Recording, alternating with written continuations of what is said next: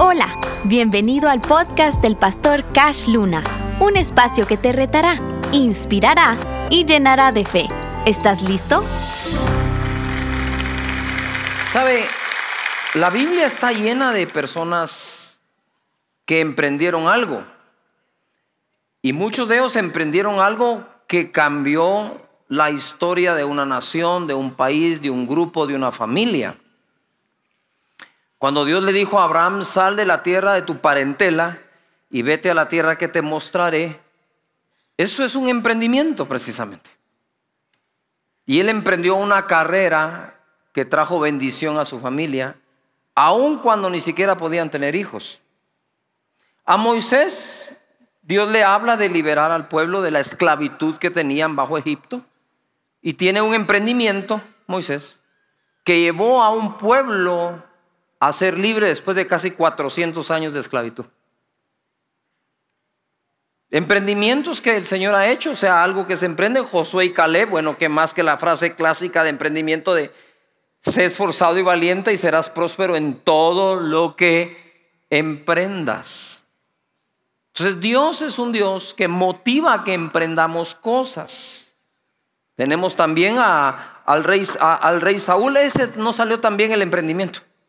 Porque no todos, no todos salen buenos, ¿verdad?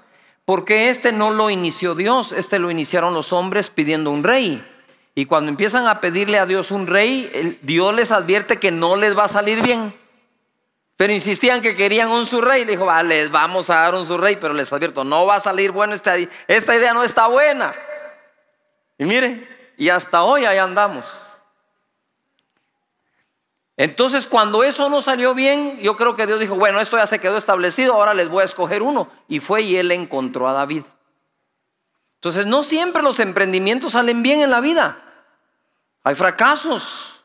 O sea, una vida sin fracasos prácticamente no sería una vida si del fracaso a veces se prende más que del éxito.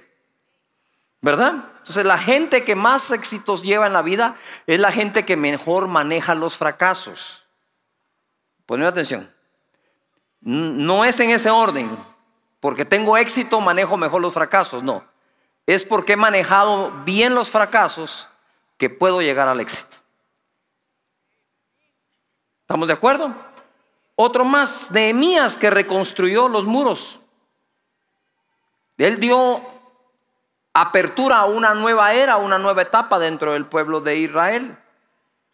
Moisés, quiero hablar un poco de Moisés. Mira, Moisés tiene un emprendimiento a los 80 años de edad y no es nada fácil, hay que liberar a todo un pueblo. Si uno de esa edad no está para aguantar a un pueblo, uno está para que el pueblo lo aguante a uno. Pero hay algo que es muy bueno de parte de Dios. ¿Por qué Dios deja tantos ejemplos en la Biblia? Tuvo un rey que tenía 17 años de edad y a un libertador de 80 años, a un padre de la fe de 90, de casi 100 años. Porque cuando nosotros estamos en la época juvenil, la más juvenil que se pueda, y emprendemos algo, vamos a decir cuando este su, este su servidor emprendió Casa de Dios, pues yo sentía que el tiempo iba a ser eterno. O sea, uno no dice, voy a ser pastor 20 años, 25 años, el tiempo que Dios me dé. No, no, no, no. Pero conforme pasa el tiempo, uno ya no mide, lo, eh, eh, ya, no, ya no se pone a pensar cuánto tiempo tengo, sino cuánto tiempo me queda.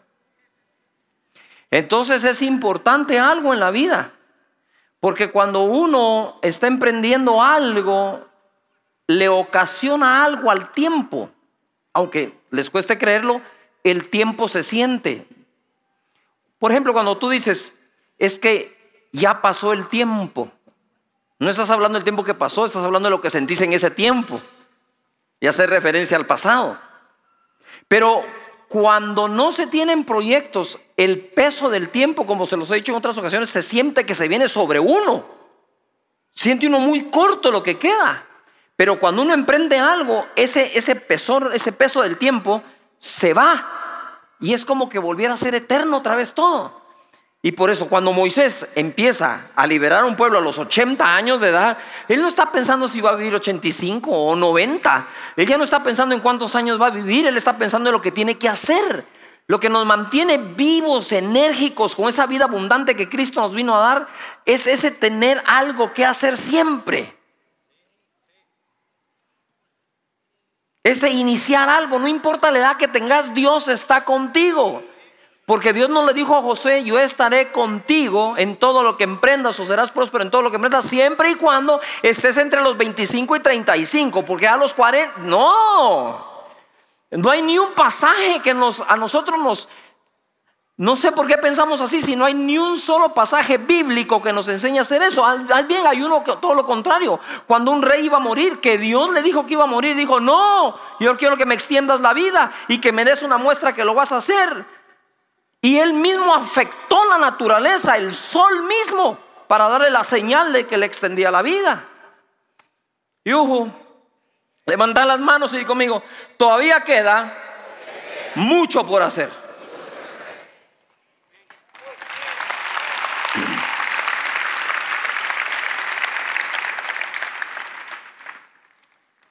¿Tú sabes cómo le dicen a la gente en los países asiáticos, a la gente vieja.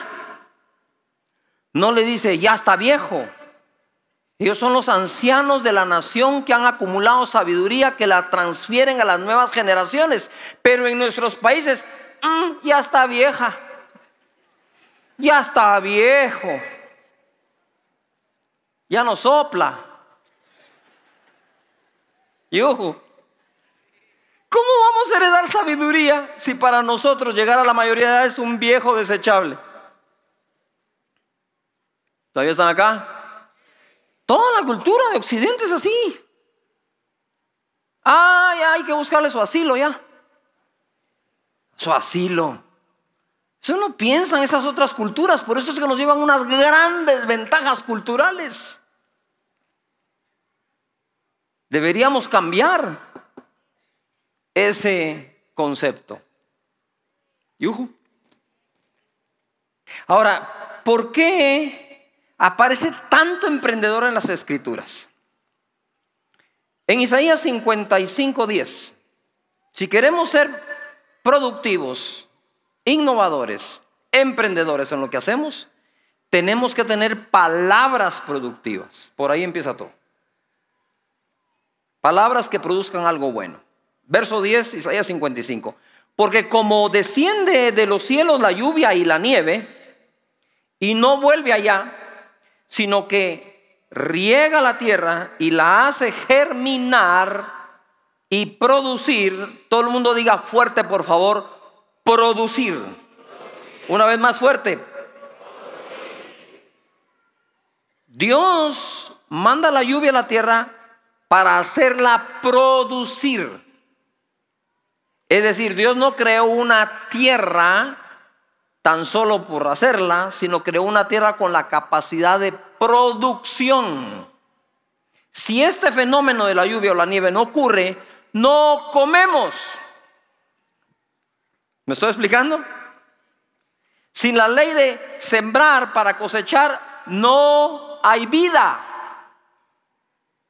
Y dice aquí la escritura, y da semilla al que siembra, por supuesto, el que aprovecha la tierra tiene que poner la semilla en la tierra que Dios le mandó la lluvia o la nieve, ¿verdad?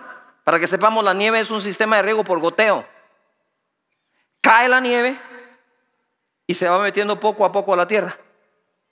La lluvia me arrasa así entra de un solo. Es diferente el proceso. Entonces lo que quiero decir es, si ya Dios dio la lluvia, si ya Dios dio la nieve, entonces dice, y le da semilla al que siembra. ¿Por qué? Porque si la tierra ya está bien, ¿qué hay que hacer con ella? Sembrarla. Y le da pan al que come. Son dos cosas diferentes. ¿Qué le dio Dios al pueblo de Israel en el desierto? ¿Semilla o pan? A ver. Maná. Maná. Que traducido es pan. ¿Ya? Para efectos de, la, de esto. A ver, ¿qué Dios le dio al pueblo en el desierto? A ver todos. Pan. Pero ¿qué le da Dios al pueblo en la tierra prometida? Ya no le dio pan. ¿Qué les dio? Claro. Porque ahora están en una tierra que productiva. Es como tus padres te dan los estudios.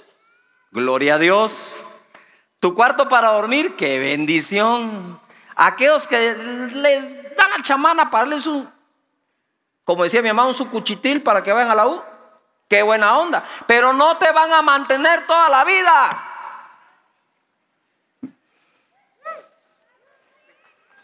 ¿O no? Ya por ahí uno de 40 dijo, ya no me gustó esta iglesia. Quería que mi papá me mantuviera todavía muy poco. Está como aquel que dijo, mira, vos ese mi hijo sí es inteligente. El hijo. Al año caminó. El mío es más inteligente que el tuyo. Tiene 12 y todavía lo tengo que cargar, dijo. Hay algunos nenes así, ¿va que sí? Entonces, mira. Entonces, pon atención a lo que sigue. Así será mi palabra. Así será mi palabra que sale de mi boca, que no volverá a mí que vacía. Y la palabra de Dios es una qué? ¿Es una qué? Semilla. Dice, no volverá a mí vacía, sino hará todo lo que yo quiero y será prosperada en aquello que la envié. ¿Qué fue lo que Dios le dijo a Josué? Serás prosperado en todo lo que emprendas. ¿No emprendo?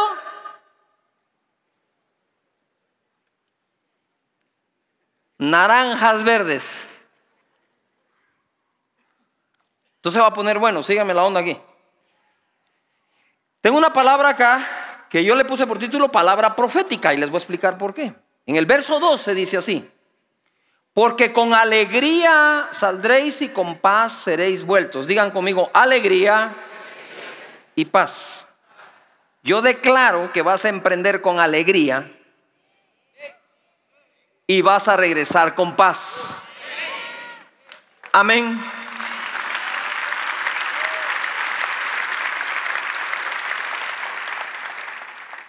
Los montes y los collados levantarán canción delante de vosotros y todos los árboles del campo darán palmadas de aplauso. En lugar de zarza crecerá ciprés y en lugar de la ortiga crecerá arrayán. Y será Jehová por nombre, por señal eterna, que nunca será raída. ¿Qué es un, una ortiga? Una ortiga es una planta que produce irritación en la piel por medio de pequeños vellos. Dicho esto, traducido al español guatemalteco, chichicaste. Ahora imagínate ese bosque rodeado de ortigas o de chichicaste. ¿No levantan su voz de júbilo? Dios va a limpiar ese chichicaste. ¿Me expliqué? Dice, crecerá arrayán. Arrayán es una planta con propiedades curativas. Yo quiero profetizarte hoy que vas a crecer con júbilo y con alegría, que vas a salir con alegría, vas a regresar con paz y que todo eso irritante se va a acabar y va a haber salud alrededor tuyo.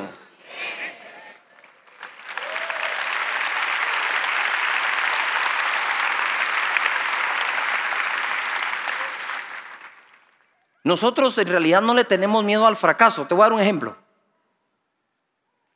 Hace algo, pastor, pero ¿y si fracaso? Quedas igual como estás. ¿cuál es el problema? No sé si me estoy explicando. No, no le tenés miedo al fracaso, le tenés miedo al éxito. A eso le tenés miedo. ¿Tú sabes cuántos deportistas profesionales no logran ganar porque les da miedo levantar una copa que llena la vida de más compromiso que el que tenías antes de ganarla. Tú levantas la copa porque ganaste un torneo y todos están esperando si vas a seguir jugando bien, si vas a jugar mal, si vas a perder, si la vas a volver a ganar. Toda la prensa se te deja venir encima. Cuidado, fallas un gol porque ya no servís te critican, te aniquilan, pero mientras no la levantes no estás en el mapa. ¿Me estoy explicando? Lo que quiero decir es, no le tengas miedo al éxito. El éxito trae muchísima responsabilidad, pero hay que hacerle ganas. ¿Puedo ir a eso? Claro. Sos el primer lugar de tu clase y ahí ya te comprometiste. Cuidado, fracasás cuando pones la empresa porque hay tanto que estudiaba y no supo hacer nada. Y ya empiezan las bocotas a abrirse, como es gratis hablar, ¿verdad? Y Cuando entonces iniciamos, me dijo, con 70 bajarás, con miles subirás. Y Muy bien. Así que en el nombre de Jesús yo profetizo por todos ustedes que van a emprender que Dios va a estar con ustedes.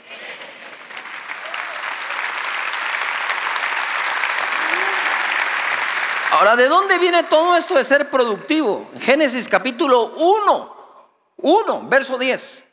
Y llamó Dios a lo seco tierra y a la reunión de las aguas llamó mares y vio Dios que era bueno. Después dijo Dios, produzca la tierra hierba verde, hierba que dé semilla, árbol de fruto, que dé fruto según su género, que su semilla esté en él sobre la tierra. Y fue así. 12. Produjo pues la tierra hierba verde. Hierba que da semilla según su naturaleza y árbol que da fruto cuya semilla está en él según su género. Y vio Dios que era bueno, varias cosas a aprender aquí. Dice, Dios hizo la tierra. ¿Cuántos creen que Él es el creador de la tierra? Y luego que hizo la tierra, le dijo a la tierra, tierra produce hierba. ¿Sí? Que da semilla, que da árbol, que da fruto. Y vio Dios que todo eso era qué? Bueno, pregunto, a ver, ¿quién hizo la tierra? Pero ¿quién produjo? ¿Dios o la tierra? A ver de nuevo, ¿quién hizo la tierra? Pero ¿quién produjo? ¿Quién te creó a ti? Pero ¿quién tiene que producir? Lindos. Va. Ahora es que nos ponemos espirituales.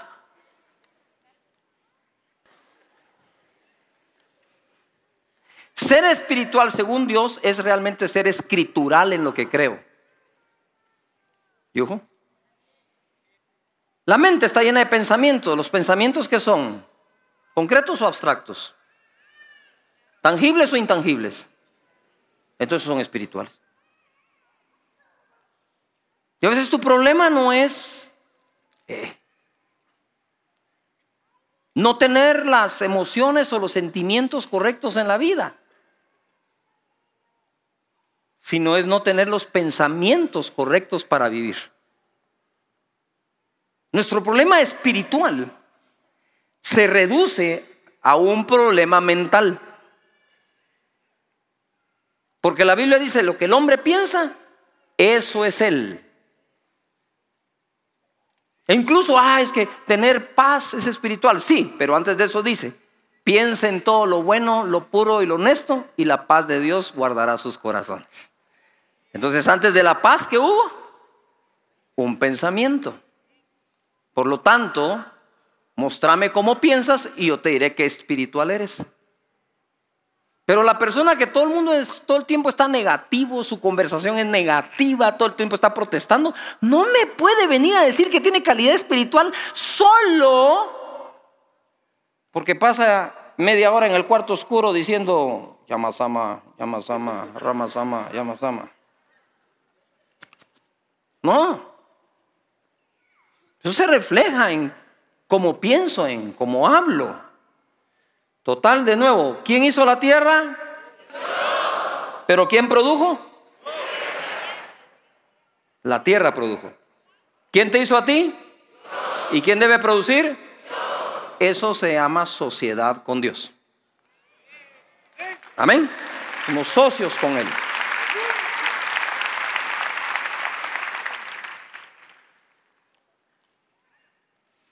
Cuando Dios creó al hombre, cuando Dios creó, digamos, hizo la tierra y quiso los árboles, le habló a la tierra. Pero cuando Dios hizo al hombre, se habló a sí mismo. Y Dios dijo, hagamos al hombre a nuestra semejanza. Porque nosotros, aunque nuestro cuerpo salió de la tierra, el aliento de vida vino de Dios.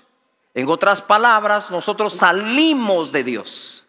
Por eso volvemos a Dios al morir. Amén. Eso es una importante para que sepamos esto. En, en Génesis capítulo 1, verso 26. Entonces dijo Dios, hagamos al hombre a nuestra imagen conforme a nuestra semejanza. ¿Conforme a nuestra qué? Semejanza. Ya esto niega que somos animales.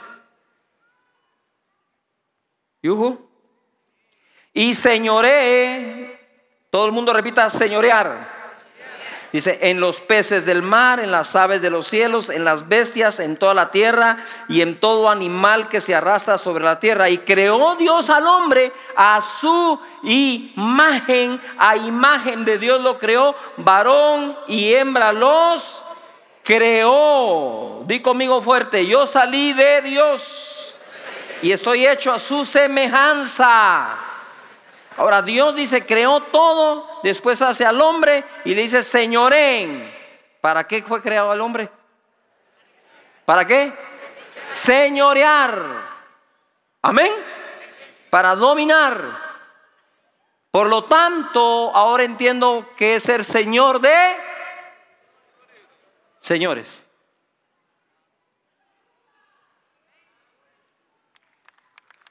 Cuando entendemos qué somos y de dónde venimos, nuestra manera de, ver la vida cambia. Jesús es Señor de señores. ¡Ay, qué unción la que bajó ahorita! Solo con decirlo. Él es Señor de señores. Y Dios creó al hombre para señorear. Por lo tanto, tienes esa facultad dentro de ti. Tienes un potencial inmenso. Y los bendijo Dios. ¿Cuántos son benditos acá? Pero luego les dijo, fructifiquen y multiplíquense. Amén. Hay quienes son buenos para lo segundo. Es que se multiplican puros cuyos. Pero hay que fructificar. Dice, fructifiquen y multiplíquense, llenen la tierra y sojuzgadla y señoread. Entonces eres bendecido, debes multiplicarte, sí, y debes de señorear. Todos estos principios los tienes que tener incorporados para tu emprendimiento, porque no hay emprendimiento sin emprendedor. Y a veces yo no puedo trabajar en tu emprendimiento, pero con la palabra de Dios trabajo con el emprendedor. ¿Me estoy explicando? Porque si nosotros como emprendedores sabemos de dónde venimos, cómo fuimos creados, para qué fuimos creados, la seguridad con la que le entras a abrir tu empresa, extender tu comercio, sacar profesiones y maestrías, triunfar en el deporte es otra actitud muy diferente. ¿Me estoy explicando? Cuando el león sabe que él es el rey de la selva, no hay animal que le aguante. ¿Me estoy explicando? Para nada, si hasta los gatos se creen que vienen del león. Ahí andan cazando todo lo que pueden. Ojo, sigo. 29. Y dijo Dios, he aquí que os he dado, que os he dado toda planta que da semilla, que está sobre la tierra, y todo árbol en que hay fruto y que da semilla, o serán para comer, y a toda bestia de la tierra, y a todas las aves de los cielos, y a todo lo que se arranca sobre la tierra, se arrastra sobre la tierra, en que hay vida, toda planta verde les será para comer. Y fue así, y vio Dios que todo lo que había hecho, y he aquí que era bueno en gran manera. Levantad las manos al cielo y digo, amigo, Dios me hizo a mí y ha dicho de mí que soy bueno en gran manera.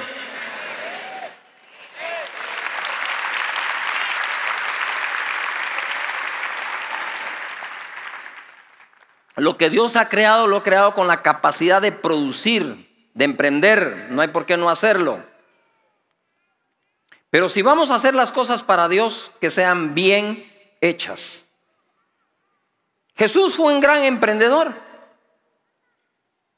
Pero me llama la atención esto que les voy a hablar de él. En Mateo capítulo 13, verso 55 dice así. ¿No es este el hijo del carpintero? ¿No se ama su madre María y sus hermanos Jacob, José, Simón y Judas? Marcos 6, 2. Y llegado el día de reposo, comenzó a enseñar en la sinagoga y muchos oyéndole se admiraban y decían, ojo, ¿de dónde tiene este estas cosas y qué sabiduría es esta que les dada y estos milagros que por sus manos son hechos? ¿No es este el carpintero? Todo el mundo diga fuerte carpintero. Ahora para entender esto, Jesús es hijo de Dios, engendrado por Dios, pero es adoptado por José. Como les he dicho en otras ocasiones, yo no creo que José llegó al registro, ¿verdad? Para inscribir al niño y dijo, nombre del Padre, Jehová.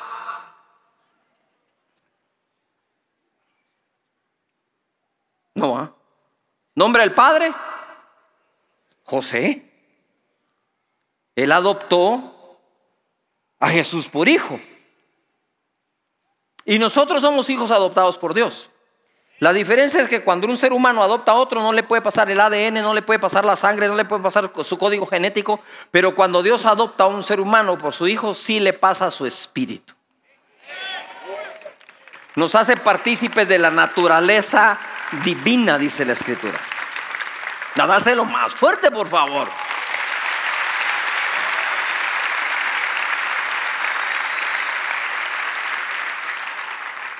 ¿No es este el carpintero? Mira, Jesús honró a su padre adoptivo trabajando en el taller de Pedro. Quiero hacer una, aclaración. La palabra carpintero en el original es tectón, que significa constructor. Qué casualidad que siendo Dios el arquitecto, perito arquitecto del universo, le buscó un padre adoptivo a Jesús que es un constructor también. Yo creo que el padre de Jesús, Dios, sabía que su hijo estaba acostumbrado a ver construcciones. Cómo Dios construyó el sol, la luna, las estrellas, los mares, las montañas. Y qué casualidad que ahora Jesús crece en una empresa de construcción. ¿Qué les parece eso? Lindo, ¿no? Sabe Dios las cosas. Y entonces está ahí él y honra a José lo único que me encanta es, yo me quiero imaginar la carpintería o el negocio de José y de Jesús. Yo no me imagino a Jesús entregando tarde el mueble, tarde la construcción, gacha, que el repello se cae, que el mueble está mal hecho, entregado a destiempo, ¿verdad? Que se, se agarró el enganche y ya no lo terminó. Como digo yo, mientras imitas a Jesús caminando sobre el agua, Imítalo en tu trabajo. El cristiano en el trabajo no se conoce porque pone música cristiana, se conoce por los resultados. Es honesto, es correcto, es trabajador, da la mía extra, no anda quejándose, protestando todo el tiempo. Ese es un cristiano, ese es espiritual. Pero si estás todo gacho entregando las cosas tardes, no hay modo que pagues, no hay modo que ni pongan la música, no te des color, por favorcito lindo.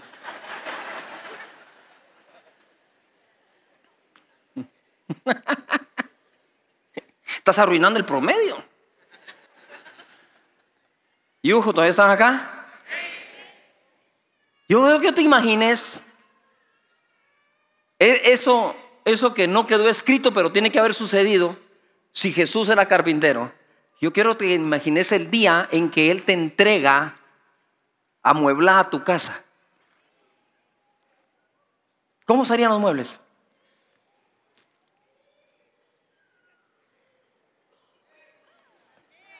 nítidos, bien hechos, bien acabados.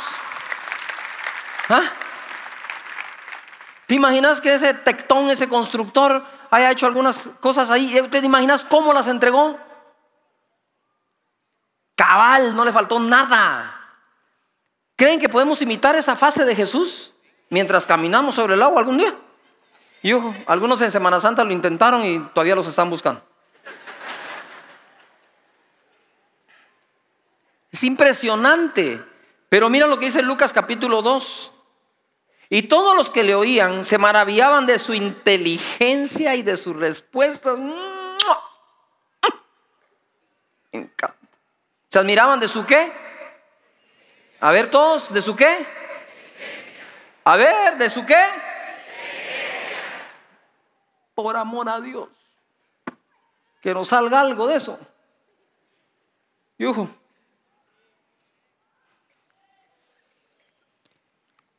Pero admiramos la unción de Jesús. Yo la super mega armido.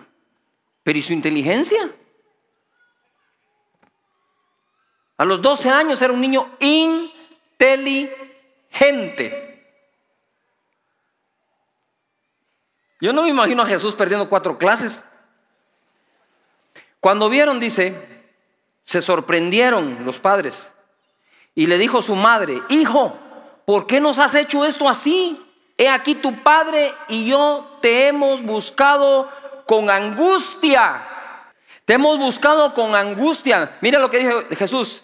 ¿Por qué me buscabais? ¿No sabías que en los negocios de mi padre me es necesario estar?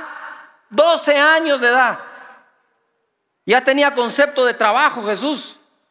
Trabajó para José y trabajaba para su Padre Celestial. Y cuando Él dice, en los negocios de mi Padre me conviene estar, no se refiere a ningún lucro. Se refiere que hay que trabajar. Yuhu todavía está ahí. Y vaya si a Jesús le costó trabajo salvarnos. Honró a José y honró a su Padre Celestial que lo envió a morir por todos nosotros en la cruz del Calvario para salvarnos. Jesús emprendió lo más bello que hemos tenido, la salvación de la humanidad. Él es el emprendedor por excelencia. Pedro emprendió llevar el Evangelio a los gentiles. Y por eso estamos acá. Tú no sabes hasta dónde puede llegar un emprendimiento tuyo. ¿Tú crees que esas empresas que tienen miles de trabajadores algún día pensaron que iban a ser miles de trabajadores? No, empezaron solos. Es clásico empezar en el garage de la casa. ¿Y a dónde llegaron?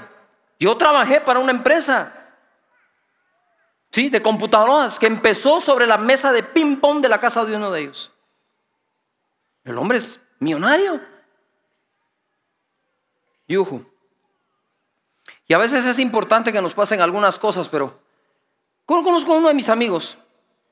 Su mejor amigo lo llevó a buscar, él era gerente de una empresa, y le dijo, mira, te tengo un mejor trabajo que el que tenés ahora, le dijo. Empezás la otra semana, te espero. Y voy a ganar mejor, mucho mejor. El otro renunció, se fue, lo llegó a visitar a la semana siguiente, le dijo, aquí estoy. Qué bueno, le dijo. Y el trabajo, no, no hay, le dijo.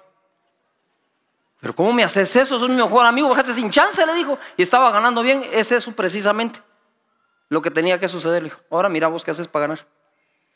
Y te aseguro que vas a ganar mejor. El hombre empezó a traer relojitos de plástico, todo lo que pudo, sí. Se convirtió en el mayor distribuidor de todas las ventas, digamos, callejeras de Guatemala.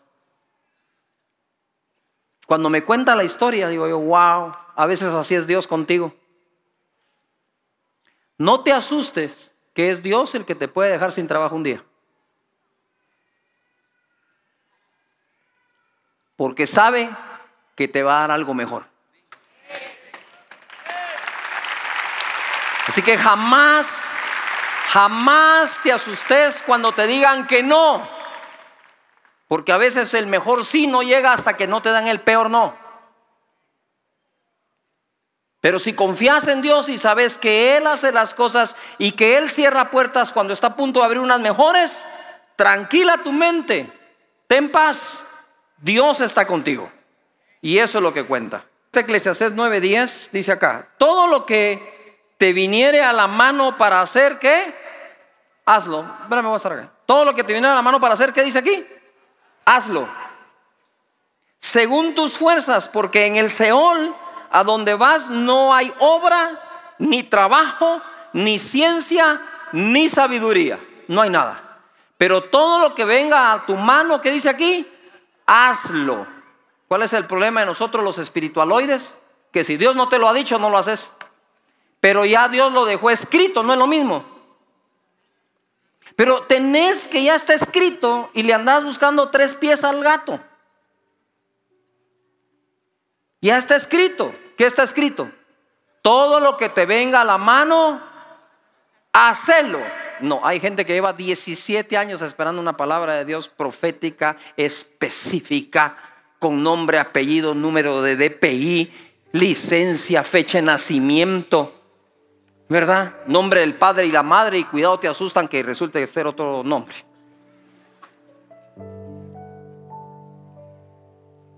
Aquí dice, todo lo que te venga a la mano, ¿qué? Hazlo. Pues hacelo. ¿Y qué te va a decir Dios si te basaste en su palabra? Ni modo que Dios va a decir, no, debiste haber hecho eso. Pues aquí dice que todo lo que venga a la mano tengo que hacer. Esa mezcla entre cosas que oigo a Dios decir que debo hacer y cosas que no necesito oír Dios que me las diga. Porque Dios ya te puso inteligencia. Ya te ha dado sabiduría. Anda y hacelo. Pero es que, ¿y si no?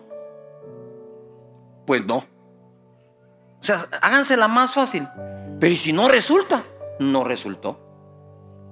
¿Cuál es el problema?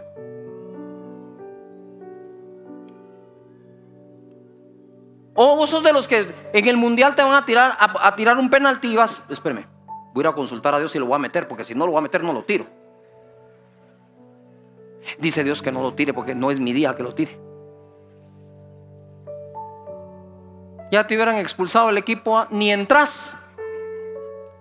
Pero ¿por qué nos ponemos así a veces? Yo no digo que no, yo soy un hombre que sí, de verdad, creo escuchar a Dios para hacer todo lo que hago. Pero no siempre es así. Lo que te venga a la mano, ¿qué? Hazlo. ¿Sería hacer eso espiritual? Sí, porque eres escritural, está bien. Está bien. Voy, sigo. Entonces, mira aquí. Debes adquirir conocimiento y sabiduría para hacer tu trabajo con tus fuerzas. La gente dice, ¿cómo puedo saber cuál es la voluntad de Dios? Pero lo que venga a tu mano, hacelo en lo que la buscas. lo que mejor puedas hacer, hazlo. Goza el trabajo que haces. A veces no tienes una palabra angelical que te diga qué hacer, pero debes hacer lo que a tu mano viene y hacerlo bien para el Señor. Debes tomar las decisiones según la inteligencia y sabiduría que ya Dios puso en ti. No siempre necesitamos que Dios nos hable. Pero cuando calla es porque sabe que no necesitas que te hable. Está esperando que hagas algo con lo que Él ya te enseñó. Verso 11, esto se pone mejor. Me volví y vi debajo del sol que ni es de los ligeros la carrera, ni la guerra de los fuertes, ni aún de los sabios el pan, ni de los prudentes las riquezas, ni de los elocuentes el favor, sino que tiempo y ocasión acontecen a... A ver, ¿a quiénes? Levanta las manos y di conmigo, hay un tiempo y una ocasión para mí y para todos.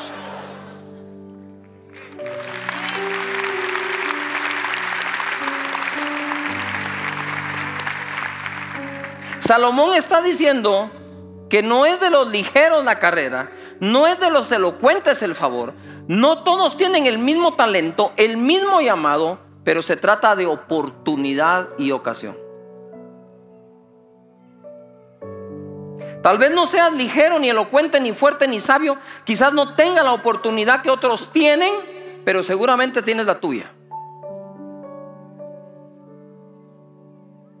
La gente que se vive quejando por lo que no tiene, por la oportunidad que no han tenido, más bien que no les han dado, en vez de aprovechar la que tienen.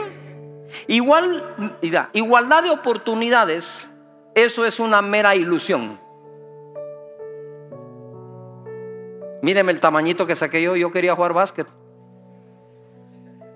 Yo podría ir con, sí, yo podría ir con LeBron James y decirle, mira, mano, Aquí no hay igualdad de oportunidades. Y la gente de la NBA me va a sí, jugar. No la voy a lograr. ¿Me estoy explicando? Yo no tenía la oportunidad de ser un rematador, pues un, un buen armador, pues. Lo que quiero decir es que muchas veces nosotros tenemos unas cosas meras extrañas, mira. ¿Quiénes de ustedes en su clase fueron el número uno? Levanta la mano bien, quiero ver. ¿Y los demás qué? Si tuvieron la misma oportunidad. Pero, pero, bájela. No me vayas a decir que ese cuate se robó el 100 en mate y vos sacaste 60. Tuviste el mismo libro, el mismo profesor, la misma álgebra de Baldor. Ah, pero te la pasaste jugando Nintendo, Mario Bros. Saniva. Mientras que el otro se mantuvo estudiando. Entonces no es una cuestión de igualdad de oportunidades, es una cuestión de aprovechar la que se tiene. Porque todos ustedes hoy acaban de testificar que teniendo la misma oportunidad, no la usaron igual. Entonces, ¿cuál es la protesta por oportunidades si no las vas a usar? ¿Por qué no es mejor de hablar de eso? Hablamos de igualdad de responsabilidades. Porque lo que no hiciste fue cumplir tu responsabilidad de estudiar ante la oportunidad que tenías. ¿Yujo? Porque hay gente que habla seis idiomas y otros ni el que tiene lo habla bien. ¿Que tiene seis cerebros el tipo o qué? ¿Has visto esa gente que cuando hace deporte dice, ah, ni modo, ¿por qué tiene zapatos nuevos? Si yo he visto descalzos meter buenos goles. Y hoy juegan en las grandes ligas. Entonces, ¿será que empezamos otra vez a que quién me da oportunidad? ¿O empiezo a tomar la que viene a mi mano? Por eso es que Eclesiastes dice, todo lo que venga a tu mano, hacerlo porque no sabes a dónde te va a llevar a ser la primera que agarres. Quizás pasó la oportunidad enfrente tuya que nunca tomaste. Y otro dijo, yo la agarro. Nadie la quiere, yo la tomo.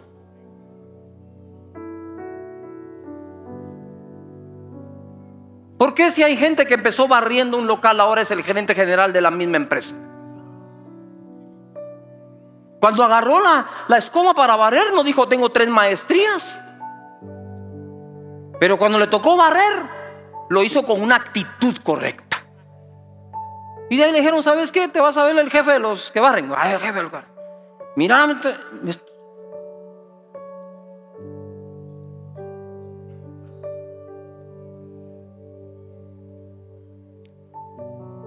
No, si hablar de emprender es bonito. Tener el carácter es lo que se necesita. Y tú dices, no tengo el carácter, igual metete. Ahí es donde se te va a formar el carácter. ¿Ustedes creen que cuando yo empecé a pastorear tenía carácter de pastor? No, ustedes me lo, formaron. Ojo pues, es súper importante que podamos hacer esto y bien hecho. Dios nos da oportunidades a todos de una u otra forma. Gracias por unirte al podcast del pastor Cash Luna. Esperamos que te haya retado y desafiado. Si crees que puede edificar la vida de alguien más, compártelo en tus redes sociales. Juntos, llenemos de fe y esperanza la vida de quienes nos rodean. Hasta la próxima.